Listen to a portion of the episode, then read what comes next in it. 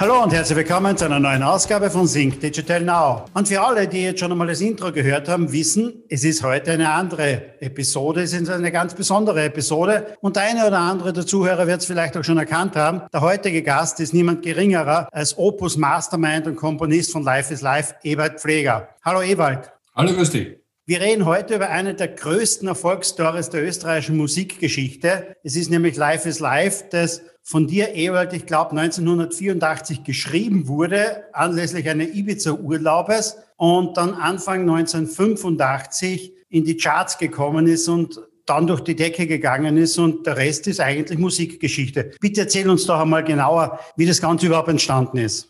Wir haben damals, das war 1984, geplant, ein Live-Album aufzunehmen, nachdem wir schon vier Studioalben produziert gehabt haben. Wir für uns interessant gewesen, eben ein Live-Album als Abschluss, eigentlich auch als Abschluss des Vertrages mit Peter Müller aufzunehmen, der unsere drei LPs davor produziert hat. Und wir haben dann gesagt, ja, ähm, wo nehmen wir es auf?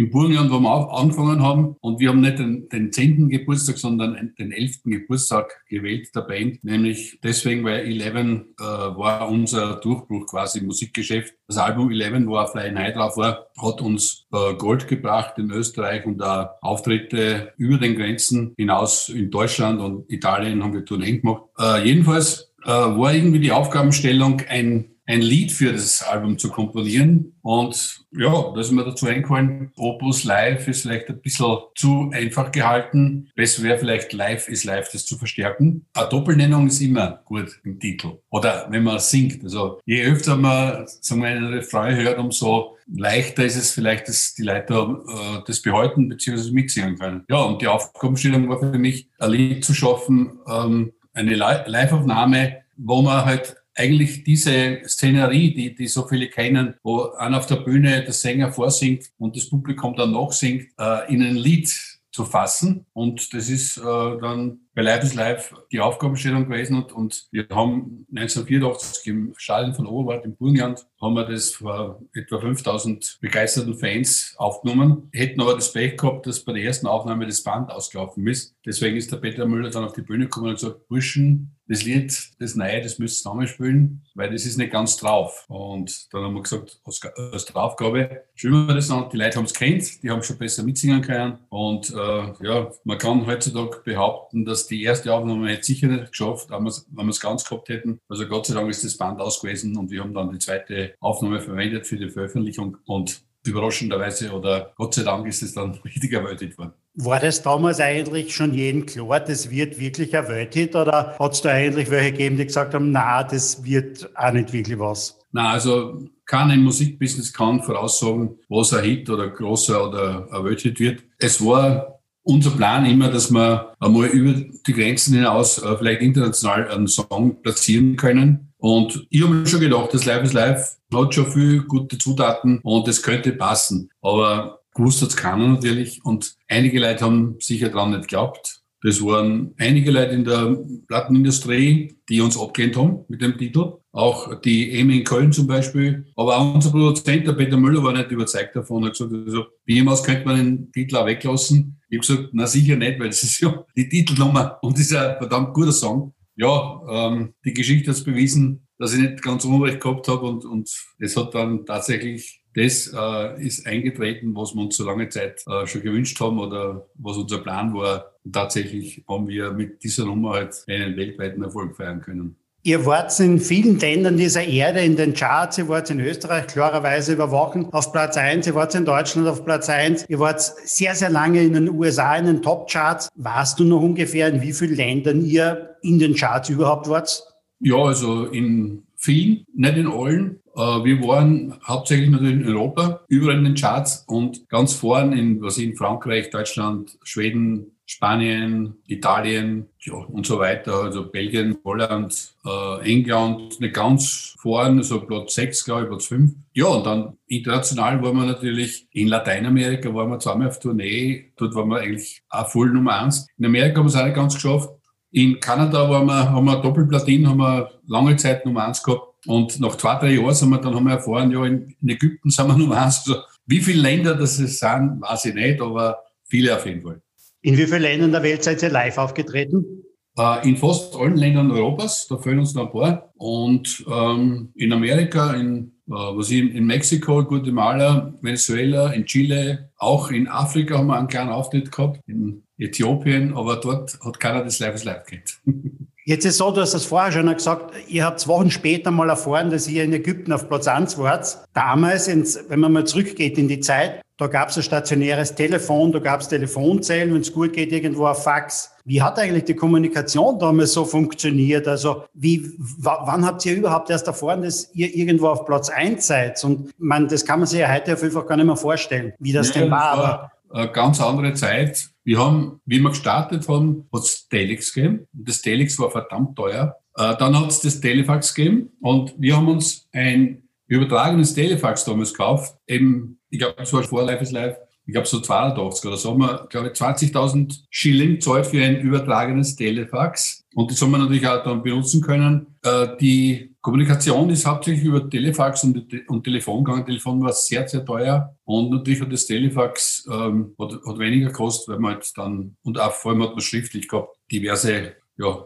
E-Mails hätten wir heute gesagt, aber Briefe geschickt damals mit diesen, unter diesen Bedingungen. Aber es war natürlich ohne Handy, was sehr, sehr schwierig, vor allem in Lateinamerika dann, in Mexiko. Äh, es war schwer, zum Beispiel in, in Mexico City dann, wo wir zweimal auftreten sind, einmal in der Stierkampfarena, war 12.000 Mexikanern. Äh, es war dann schwer, also da eine Gruppe von, von 20, 30 Leuten zusammenzuhalten. Das war eine ganz andere Zeit wie heute, wo es durchs Handy einfach möglich ist, dauernd zu wissen, wo die anderen sind. Du sagst eine ganz andere Zeit, eine ganz andere Zeit war es natürlich auch, weil Musik ist auf Platten erschienen, wo auf Kassetten irgendwann später ist einmal die CD gekommen, bis hin jetzt zu äh, Spotify. Ich glaube, es gibt fast keine andere Branche, die eine derartige Veränderung erfahren hat durch die ganze Digitalisierung denn auch. Ist es jetzt was Gutes für die Musikbranche, auch Spotify und, und, und. Jetzt gibt es einen geregelten Markt. Vor einigen Jahren oder Jahrzehnten hat es viele Raubkopien gegeben, da hat es kein Streaming gegeben, da hat es Musiktauschbörsen gegeben, sehr viel im illegalen Bereich. Jetzt gibt es mit iTunes, Spotify einen geregelten Markt. Wie siehst du eigentlich diese ganze Entwicklung? Wer so wie wir in den 80er Jahren Hits gehabt hat und viel verdient hat, der weiß, dass es eigentlich trotz eines geregelten Marktes, Marktes äh, viel, viel weniger Verdienstmöglichkeiten gibt heute wie damals, weil ähm, die natürlich auch, äh, weil die Umstände jetzt andere sind. Die, sagen wir, die, die, die Fans sind immer jetzt so auf Musik, auf neue Musik, auf neue Hits interessiert, sondern interessiert vielleicht mehr ein neues Handy oder irgendwelche Apps, die es da gibt und die gibt es zu Tausenden. Damals war halt äh, sagen wir, die, die, die Platten oder die, die, die Popindustrie sehr auf die Musik konzentriert und es war natürlich eine tolle Zeit für uns. Äh, außerdem hat man als Fan hat man ja wahrscheinlich das Taschengeld zusammengespart, damit man sich vielleicht ein oder zwei LPs im Monat kaufen hat können. Das ist ganz was anderes heute, wo die Kids die Möglichkeit haben, dauernd Musik zu hören, nichts zu zahlen also Spotify hat natürlich eine mega Veränderung gebracht, insofern, dass halt vor allem Millionen von Bands, äh, von Komponisten kaum irgendwas verdienen, weil die Streamings einfach nichts abwerfen. Die Streamings, die werfen erst wirklich sehr viel ab, wenn man einen Riesenhit hat. So wie wir mit Live is Live. Da zahlt sich das aus, weil wir haben Millionen Zugriffe und dann zahlt halt auch dieses kleine Ding namens Streaming auch ein bisschen was. Du hast vollkommen recht. Damals hat man das Taschengeld zusammengespart, um ein, zwei LPs zu kaufen. 1985 war ich 16 Jahre alt, bin in die Schule gegangen. Ich habe eure Life is Life LP zu Hause. Also wirklich noch im Original. Schaut, dass wir uns nicht persönlich treffen, sondern nur über Zoom. Ich hätte sie mitgebracht, um sie einfach nochmal signieren zu lassen. Vielleicht passt es irgendwann noch einmal. Aber du hast vollkommen recht. Ich hab's, man hat damals gespart und man hat die gekauft und du warst in der Klasse, warst du dann der mit der LP. Das hast du ja trotzdem weiterverliehen damals. Man hat eine Tauschbörse gehabt in der, in der Klasse und der, der die beste LP gehabt hat, der war halt einfach immer der mitunter beliebteste. Und das war schon eine tolle Zeit auch, ganz klar. War richtig, war richtig toll. Äh, hat es denn ein Musiker heute, wie du sagst, der hat es einfach schwerer, oder? So weit oder ins Verdienen zu kommen. Vielleicht nicht in die Bekanntheit zu kommen, weil die Bekanntheit durch Social Media vielleicht viel, viel schneller da ist, aber ins Verdienen zu kommen, oder? Ja, auf jeden Fall. Es ist so, wenn man halt das, ja, als Musiker eine neue Band oder einen neuen Act äh, gründet und, und die ersten Aufnahmen veröffentlicht, dann sind die Aussichten einfach sehr, sehr beschränkt, beziehungsweise die Verkaufsmöglichkeiten, weil man ja bei Streamings, wie ich vorher gesagt habe, nicht viel verdienen kann. wenn es nicht gleich millionenfache Zugriffe gibt. Und dieses Problem ist, dass einfach die Musik heute nicht mehr so viel wert ist wie damals in der Zeit, wo man also wirklich sehr geschätzt hat, ein Album zu kaufen. Das war viel Geld damals für, einen, für einen Jugendlichen. 150 Schilling oder 120 Schilling Album. Das war viel Geld. Mittlerweile ist man fast gewohnt, dass man die Musik umsonst kriegt. Also eigentlich ist ja der, der Zugang zu Spotify umsonst. YouTube ist umsonst. Man kann eigentlich jede Veröffentlichung sofort auf YouTube anschauen. Und das ist auch nicht okay eigentlich. Wer auch immer, die Plattenbosse haben da einen Deal gemacht mit YouTube, dass alles, was veröffentlicht wird, sofort, zumindest mit Cover, bei YouTube auch veröffentlicht wird. Daher äh, sind die Verdienstmöglichkeiten mit der eigenen Musik jetzt, wo noch die Live-Konzerte wegfallen sind durch die Corona-Epidemie, äh, Pandemie, jetzt gibt es, äh, weil früher hat es immer gesagt, okay, also vor ein paar Jahren hat es okay, man muss jetzt schauen, dass man mit den Live-Konzerten, die, die Eintrittspreise sind ja immer teurer geworden, ähm, was verdient. Und das war eine Zeit lang sehr gut oder eine Möglichkeit. Mittlerweile ist es ja in der Hinsicht auch komplett weg, weggebrochen. Also wie soll ein junger Musiker heutzutage in das Business einsteigen wollen, wenn es kaum Verdienstmöglichkeiten gibt? Ähm, diese, ganze, diese ganze Digitalisierung danach bedingt ja auch ich weiß nicht, ist das nur so gefühlt, dass das Konzept jetzt mit einem Album und einer Single ja auch nicht mehr so funktioniert, oder? Wie, wie hat sich das verändert?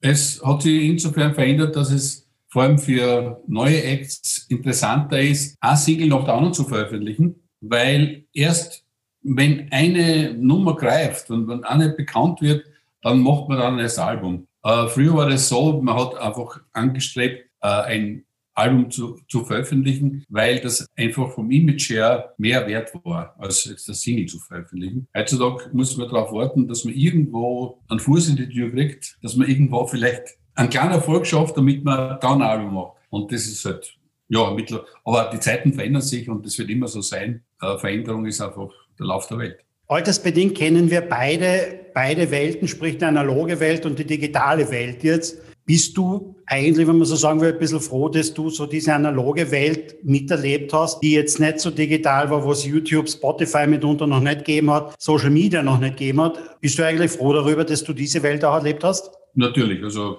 äh, ich könnte nicht sagen, dass das schlecht gewesen wäre, weil das war ja wirklich unser äh, am Anfang das waren unsere äh, Umstände, die dazu geführt haben, dass wir Gott sei Dank einen Durchbruch geschafft haben und äh, mit unserer Musik dann ja einige oder große Erfolge äh, erreichen konnten. Und natürlich bin ich froh, dass es so weit gekommen ist. Ich meine, natürlich, jemand in meinem Alter sagt, ja, damals, damals hat man noch richtig viel verdient, äh, weil halt, auch die Single hat 50 Schilling gekostet. Und das ist ja unglaublich äh, wertvoll gewesen. Auch eine, eine Single mit einer B-Seiten im Wurlitzer zum Beispiel war sehr, sehr wichtig für uns und, und viel wert. Heutzutage ist ein Popsong ja ein Popsong, der um null Geld zu hören und zu sehen ist. Manche Zuhörer werden jetzt dann ein bisschen googeln müssen, was ist eine B-Seiten von einer Single, was ist ein Wurlitzer. Manche werden es nicht so kennen. Kann nur sein. Wir haben es jetzt ja schon ein bisschen angesprochen, die digitale Welt denn auch. Ihr haltet euch aus meiner Wahrnehmung jetzt da schon eher zurück. Also auf Instagram seid ihr gar nicht, wenn ich das richtig gesehen habe. Opus ist ähm, auf Facebook mit irgendwie 10.000 Follower oder so. Das sind jetzt, hätte ich auch gerne, nicht, aber ist jetzt für Musik ist, das ist das genau. eine bewusste Entscheidung, sich da zurückzuhalten? Man könnte mehr machen. Ich, ich mache das eigentlich für Opus. Äh, wir sind ab und zu sogar auf Instagram, aber Facebook ist, ist halt äh, diese heutige Zeit, die man eigentlich äh, als, als Band wie Opus mitmachen sollte. Und meine Kollegen, die halten gar nichts davon. Und viele in unserem Alter, weiß man ja, also die, die sagen, brauche ich nicht. Ich finde schon ganz gut, weil man kann eigentlich die Öffentlichkeit und vor allem halt die Freunde und die Fans sehr direkt informieren, weil viele sind drauf und wissen dann halt in der Minute oder am gleichen Tag, was los ist für uns. Und das ist, glaube ich, schon sehr gut, weil es ja dazu führt, dass man wir sind mehr angewiesen auf äh, Radioeinsätze oder auf Zeitungsmeldungen. Man kann sich das selber ein bisschen, alles ein bisschen äh, programmieren und, promoten. Das macht natürlich zum einen auch Spaß und man kriegt ein bisschen Feedback, wenn ich das richtig gesehen habe. Ja, das Feedback ist auch wichtig. Auf Facebook, nicht? also du postest jetzt immer dann wieder ein bisschen etwas von einer, von einer neuen Single dann, so wie das ganze Video dann entsteht. Nicht? Und dann hat man natürlich auch dort und da ein bisschen Feedback und baut natürlich auch eine gewisse Spannung auf, oder? Genau. Also das ist schon ein gutes Tool für, für in der heutigen Zeit, kannst du nicht dran vorbei, brauchst du unbedingt. TikTok wird es das auch noch geben oder eher nicht mehr? mehr? ich, ich kenne es auch nicht. Okay. Ja, vielleicht, muss man es mir anschauen. Ich habe noch keinen Zugang. Aber dennoch ist es ja so, nicht? also ihr habt mit Sicherheit Fans in allen Altersgruppen. Das muss man mal so sagen. Er, mein Sohn, einer meiner Söhne, wird jetzt 20 und er hat Gott sei Dank im Dezember 2019 noch sein Matura-Ball feiern können da in Graz im Grazer Kongress und ich habe meine Matura 1988 gemacht und es äh, gibt gefühlt drei Songs in der Disco, die werden jetzt gespielt und die waren bei meiner Matura schon so. Es war eins, ist klarerweise Euer Life is Life. Es war dann äh, von Janis Joplin äh, Mercedes-Benz und es war dann, glaube ich, noch von Deep Purple Smoke on the Water. Mhm. Also das heißt, ich habe auch meine Söhne jetzt gefragt und mein kleinerer Sohn, der ist 16 oder wird 16, Life is Life kennt jeder, das wird von jedem gesungen. Also ja, ja. die Zielgruppe ist doch von, sagen wir nicht null, aber sie geht wirklich wahrscheinlich jetzt einmal, würde ich sagen, von 10 bis 80 oder 90, oder? Ja, von, eher von zwei, drei Jahren geht schon los, dass die, die Kinder, die Kleinen, die Kleinkinder halt schon zum Mitsingen anfangen. Ja, es ist so, dass Life is Life halt äh, ein Hit ist für alle Altersklassen, kann man sagen, Altersgruppen, weil, weil der Text leicht äh, einfach ist und wer leicht zum Mitsingen ist. Und, und ja, äh, wir haben da was geschaffen, das eigentlich nach wie vor auf der ganzen Welt irgendwie für Begeisterung gesorgt. Und ähm, ich glaube auch, den, den Kindern auch in der Schule gelernt wird. Also wir, wir sind in, in zig Schulbüchern drin, zumindest in unseren Breiten, in, in Deutschland, Schweiz, Österreich. Und da sieht man schon, dass die äh, auch die Schulchöre wahrscheinlich Live is Live singen, großteils, und, und dass das halt von klein auf wird das Lied halt dann schon sehr genützt. Ich komme aus der Medien- und aus der Werbe- und Marketingbranche und wir reden immer über Zielgruppen. Schreibt man denn als Musiker Musik für eine bestimmte Zielgruppe oder schreibt man mehr Musik, die an selber persönlich berührt? Ja, beides würde ich sagen. Also man schreibt die Musik so, dass an selber gefällt. Das war immer das Wichtigste für mich. Aber natürlich denke ich, und gerade bei Life is Life war das so, denke ich schon an die Situation. Wie ist es, äh, wenn man das auf der Bühne vor Publikum spielt. Das war ja, glaube ich, die Herausforderung bei dem Titel, dass ich versucht habe, da für das Live-Konzert in Oberwart eine Nummer zu schreiben, die halt dann dort sofort ankommt, wo halt dann gleich mitgemacht werden kann. Du hast vorher schon einmal gesagt, wenn man eine doppelte Nennung drin hat, ist das schon einmal ganz gut für einen Song. Das Gleiche gilt auch in der Verkaufspsychologie. Da sagt man, doppelte Nennung hat dreifache Wirkung. Gibt's so quasi äh, beim Songschreiben irgendwelche Mechanismen oder, oder achtet man auf irgendetwas, wo man sagt, okay, da habe ich ein bisschen eine Garantie, dass das was Gutes wird, was draußen ankommt?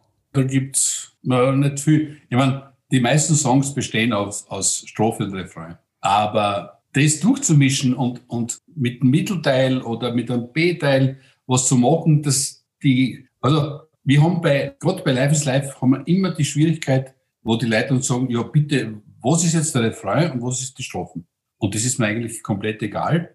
Aber sagen wir, die, die, die Leute, die, die brauchen halt genauso wie eine Schublade, sie brauchen immer ein bisschen Einteilung. Und die wollen wissen, ah, ah ja, genau, das gehört dahin und das gehört daher. Aber entscheidend ist, dass man einfach immer wieder neue äh, Varianten ausprobieren und was Neues versucht zu schaffen, das halt nicht gleich ist wie das hergebracht. Du bist ja vorwiegend in der Band der Komponistin auch. Und wie hat sich eigentlich das Komponieren jetzt verändert? Hast du früher das wirklich mit Blatt und Bleistift gemacht? Und bist du jetzt am Computer unterwegs oder hat sich das in irgendeiner Form verändert für dich auch? Ja, sicher. Ähm, aber ich bin ja keiner, der Noten aufschreibt. In der Popmusik ist das nicht üblich. Und da mache ich es genauso wie, was ich, der Paul McCartney oder das Ding, keine Ahnung, wer auch immer. Die, die komponieren auch alle, also eher, dass sie zu Harmonien, die ihnen gefallen, einfach eine Melodie erfinden. Das ist eigentlich auch mein Weg und da hat sich nicht so viel geändert. Also ich versuche auf der Gitarre oder, oder am Klavier äh, eine geile Harmonieabfolge zu finden, äh, mal was zu finden, was ich bis jetzt noch nicht gespielt habe, was eher schwierig ist, weil man natürlich im, im eigenen immer dabei bleibt. Aber und dann ähm, als nächstes kommt eigentlich die, das Slogan, weil man hat dann schnell eine Melodie, aber das Slogan ist entscheidend, weil ähm, man will ja eigentlich den, äh, sagen wir, den neu komponierten Song behalten, äh, nicht vergessen, natürlich mittlerweile ist es leichter, weil man nimmt sofort am Handy diese Melodie auf. Aber damit sie nicht untergeht unter anderen äh, 100 Melodien, braucht man auch irgendwas Greifbares. Und das ist gut, wenn man sofort äh, einen Namen, einen Titel oder halt über die, was ich, die Badezimmerfliesen singt. Egal was, aber man, man braucht irgendwas, was diese Melodie dann prägnanter macht. Und das mache ich heutzutage genauso wie, wie vor 40 Jahren. Hast du persönlich von den dir komponierten Songs einen Lieblingssong oder ist es Life is Life oder ist es eigentlich ein anderer davon? Uh, ich habe viele Lieblingssongs, weil das ist eigentlich immer verknüpft mit der aktuellen Aufnahme. Also momentan habe ich natürlich zwei, drei Lieblingssongs von der neuen LP, die mir am besten gefallen, aber keine Frage, dass einfach alte Opus-Songs, da gibt es welche, die ich dann länger nicht gehört habe und die gefallen mir hervorragend. Aber es ist schwierig, einen Lieblingssong als Komponist zu haben, weil das ja so viele sind, die, ich habe, weiß nicht, an die 200, 300 Nummern schon komponiert und ich habe es noch nicht erzählt, aber da sind sehr viele Songs dabei, die mir sehr gut gefallen. Wann ist für dich eigentlich der Song fertig? Ist er fertig, wenn du ihn fertig komponiert hast oder ist er fertig, wenn du ihn quasi deinen, deinen Kollegen und Freunden vorgespielt hast oder ist er erst fertig, wenn du ihn vor tausenden Leuten auf der Bühne gespielt hast und du das direkte Feedback kriegst? Ja, also äh, ich mache so weit einmal wie möglich einen Song fertig. Äh, Mausme ist er halb fertig und ich spiele es meinen Jungs vor, Jungs vor und, und dann ähm, macht man gemeinsam. Also es ist schon wichtig, dass, dass sich dann jeder einbringt von meinen Kollegen und, und wenn wir dann äh, eine fertige Aufnahme haben, äh, meistens dann schon für ein Album und fertig veröffentlicht, dann, wie du gesagt hast, ist es oft so, dass man beim ersten Live-Konzert, wo man den Song dann spielt, dann sagt man, Ah ja, genau. Also da wäre noch eine Kleinigkeit drinnen gewesen. Das ist eigentlich, man sollte, das, das war immer irgendwo ein Ziel, haben wir nicht, eigentlich fast nie erreicht. Bevor man einen Song fertig aufnimmt, sollte man ihn eigentlich vor Publikum spielen und, und checken, wie ist die Resonanz. Weil wenn man vor, sagen wir jetzt, vor hunderten oder tausenden Leuten einen Song spielt zum ersten Mal, dann hat man natürlich viel mehr die Sicht, wie, wie er gehen soll. Bestimmt. Aber ja, ist, das Leben ist halt so. Bei anderen Künstlern ist wahrscheinlich nicht viel anders, dass sie auch meistens ein Album aufnehmen und dann erst auf Tournee gehen. So ist das normale Musikerleben. Was magst du jetzt eigentlich lieber? Da zu sitzen und etwas zu komponieren, kreativ zu sein oder dann das Ganze von der Bühne runter zu haben? Beides. Es sind beide irrsinnig klasse, kreative Momente und, und Situationen, weil wenn, wenn man komponiert und, und hat eine gute Idee und, und dann checkt man, ah, super, das könnte was werden und dann äh, steigert man sich rein. Also das ist ein super Feeling. Aber natürlich genauso, wenn man ein tolles Konzert hat, wo die Leute mitgehen und, und wo so eine Übereinstimmung herrscht zwischen Publikum und Band, kann man natürlich genauso irrsinnig toll finden. Live-Konzerte gibt es jetzt leider seit über einem Jahr eigentlich nicht mehr. mehr hat natürlich auch euer letztes, euer letztes Album vielleicht ein bisschen gebremst. Inwieweit vermisst du das Ganze jetzt eigentlich schon, dass es das jetzt so lange jetzt nicht gegeben hat? Oder was magst du, wenn man so sagen will, im Homeoffice? Äh, es ist genug zu tun. Also ich hab, kann nicht klagen, dass ich nichts tun hätte. Es gibt so viele Baustellen, die ich betreuen muss. Von, vom Verlag her, Life is Life gibt es fast jeden Tag Anfrage. Äh, über Studio, wo auch andere Bands kommen oder Acts aufnehmen bei mir wir haben das Opus-Projekt, das wir jetzt irgendwie zu Ende bringen werden. Und da gibt's Live und Studio und Video. Also jede Menge zu tun. Also ich kann mich gerade in der Zeit der Pandemie und, und wo man mehr Zeit hat, nicht beklagen, dass ich zu wenig zu tun hätte. Und dann spiele ich noch mit meiner Frau ab und zu, auch mit meinem Sohn zu Hause andere Songs, irgendwelche Coverversionen. Also fad ist man nicht. Manche sieht man dann auch auf Facebook, habe ich gesehen, da hast du auch einfach die Gitarre ausgepackt und einmal gespielt. Finde ich ganz toll, ist eine tolle Geschichte. Auf Facebook gesehen habe ich auch, äh, dass ihr jetzt, wie vorher schon erwähnt, das Video macht zu Fake or True. Ist bei dem Titel Fake or True, hat da irgendwie, haben da die Fake News von Donald Trump irgendwie Einfluss genommen? Haben da irgendwie so diese, diese Fake World der Influencer, haben den, den Titel ein bisschen beeinflusst? Oder was ist da der Hintergrund? Ja, freilich. Äh, kommt ja im Text vor. Also wir, wir haben ja im Text natürlich Anspielungen gemacht an die, an die Zeiten früher und da hat es natürlich genauso äh, Fake-Meldungen gegeben. Also wenn man daran denkt, dass bis heute bezweifeln manche, ob die, was ich, die Mondlandung wirklich stattgefunden hat oder ob der Elvis gestorben ist oder nicht oder der Paul McCartney doch tot ist, obwohl er lebt und so weiter. Also natürlich haben wir dann die, die Bilderburgers und die Verschwörer äh, die, und die Verschwörungstheorien auch im Text mitgenommen, weil es ist ja unglaublich, was heutzutage manche Leute glauben. Es ist ja nicht zu fassen, dass manche Leute wirklich so einen Schwachsinn glauben, von Pizzagate und von den, was ich, den oberen 10.000, die dann irgendwie vom Blut der Kinder leben, die halt eingesperrt und für verzahlt worden sind. Das sind Sachen, da greifst du nur aufs Hin und denkst, das gibt's ja nicht, dass das äh, Leid oder so viele tausende Leute gibt, die so einen Blödsinn glauben.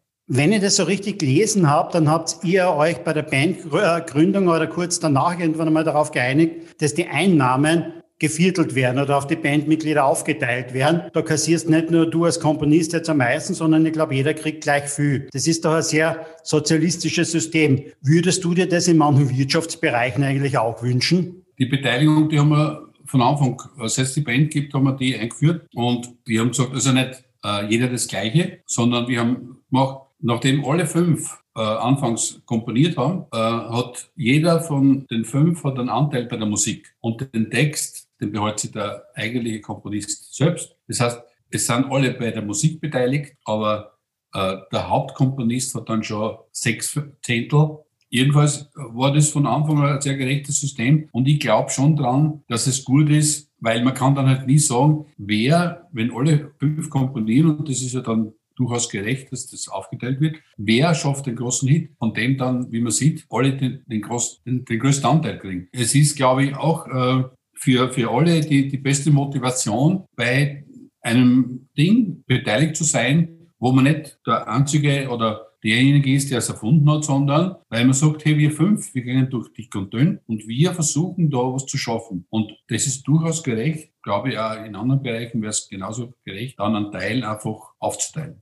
Ihr geht heuer noch auf Tournee, Österreich-Tournee, Abschiedstournee, wenn man das so richtig ähm, liest. Ihr seid in allen Städten oder größeren Städten in Österreich noch unterwegs. Es gibt dort und da noch Tickets, also liebe Hörer, dort und da gibt es noch Tickets, außer in Graz in der Oper, da gibt es im Moment keine Tickets. Wird es aber noch geben, hoffentlich. Ich hoffe es auch, weil ich habe noch keine. Ja, wir, wir durften ja bis jetzt nur die Hälfte der Tickets verkaufen in der Oper. Laut Pandemie ist es in, in, bei Indoor-Events nur möglich, quasi die Hälfte zu verkaufen. Das heißt, äh, in der Oper darf man nur einen Platz verkaufen, der nächste muss frei bleiben und kann man nur die Hälfte der Tickets verkaufen. Aber wir hoffen doch, dass die Pandemie heuer irgendwann so weit sich ähm, dem Ende zunähert, dass wir heute dann irgendwann auch die zweite Hälfte verkaufen dürfen. Aber Opus geht in Pension. Das wird es ab 2022 dann nicht mehr geben. Wir haben beschlossen, dass wir mit Ende 21 aufhören und äh, wollen halt diese letzten Konzerte dann mit unseren Freunden und Fans und vielen Gästen auf der Bühne ja zum Schluss gemeinsam feiern. Ich verrate kein Geheimnis, weil man kann sich auf Wikipedia auch nachlesen. Du wirst heuer 66 und der andere große Musikkollege hat natürlich gesungen, mit 66 Jahren fängt das Leben an.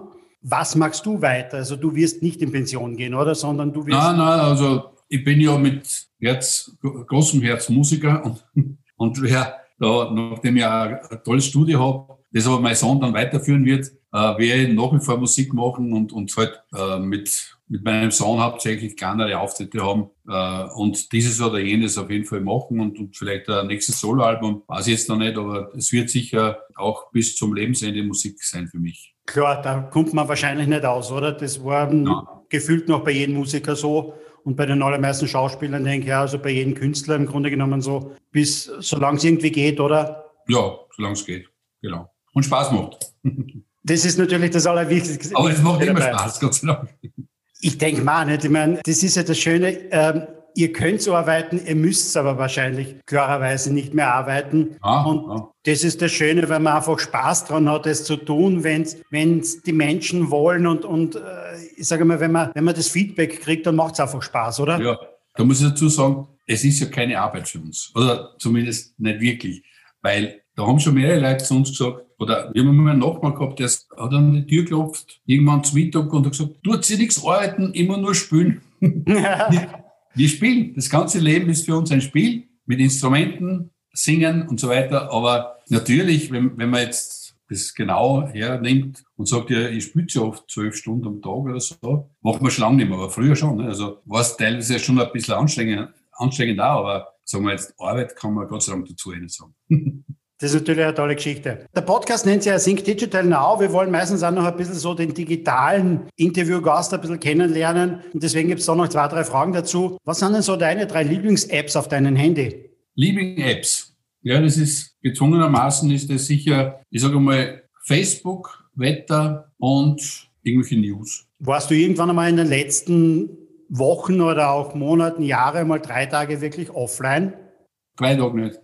Nein, weil Mittlerweile kann man sogar im Urlaub, sei es beim Segeln oder auf den Malediven, auch online sein. Gibt es irgendwas, was du sagst, das gehört jetzt einfach einmal irgendwie dringend digitalisiert, da gehört doch irgendwie einmal eine Lösung her für etwas ganz Alltägliches. Ich denke mir immer, wir reden schon seit Jahren darüber, dass wir mal einen Führerschein digitalisieren und aufs Handy bringen, haben wir noch immer nicht geschafft. Gibt es irgendwas aus deinem Umfeld, wo du sagst, wieso gibt es das noch nicht irgendwie am Handy oder sonst etwo?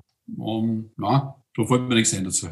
Gehen wir davon aus, es landen in Graz zwei Flugzeuge binnen einer Stunde oder was und aus einem steigt aus Jeff Bezos und aus einem anderen steigt aus Cristiano Ronaldo und beide wollen dich klarerweise als Komponist von Life is Life zum Abendessen einladen. Wen dieser beiden würdest du zusagen?